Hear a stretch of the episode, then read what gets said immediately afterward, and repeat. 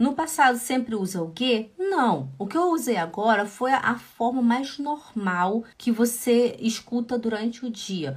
Olha só, quando você está ouvindo o alemão falado, o alemão verbal, ele é mais usado com o perfect, né? Perfect plus haben oder sein. Seria ich bin gefahren, ich, äh, ich habe geduscht, ich habe geschlafen. Né? Verbo perfekt é o ge plus haben und sein. Ó, ich habe geduscht, ich bin gefahren, ich habe geschlafen, ich bin aufgestanden.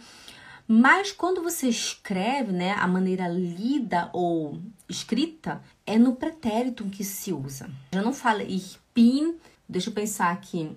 Eu vou usar o verbo duschen, por exemplo. Duschen seria tomar banho. Se eu for usar o perfect, né? Eu falo ich habe geduscht. Eu tomei banho, ich habe geduscht. Mas se eu falo no pretérito, seria ich duschte. Eu tomei banho, ich duschte. Ou eu falo ich habe geduscht, que seria o perfect plus haben.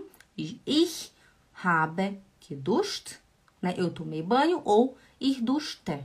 Pode ser também ich duschte, seria também eu tomei banho. Só que a gente não fala muito assim, sabe? Quando você for ler um livro, você vai ler muito no pretérito. Mas quando você fala, você fala ich bin alguma coisa, habe alguma coisa, né? Você não fala ich duschte. Ok? Tá bom? A Beatriz falou, isso é verdade, vejo muito nos livros. Ganz genau, Beatriz. Pois é, Olha, se, se você vai ler com certeza no livro dizendo dem Bus, mas ninguém vai chegar para você e falar assim, ah, dem Bus. Não, a pessoa vai falar Ich bin mit dem Bus gefahren, né? É o mais normal que você vai escutar. Ok, pessoal? A gente pode um dia desses fazer uma live, né, com o pretérito e o perfect, né? Perfect mit haben und sein, só para vocês entenderem um pouco assim a diferença, né? Acho que seria bem legal, seria bem interessante. O que, que vocês acham?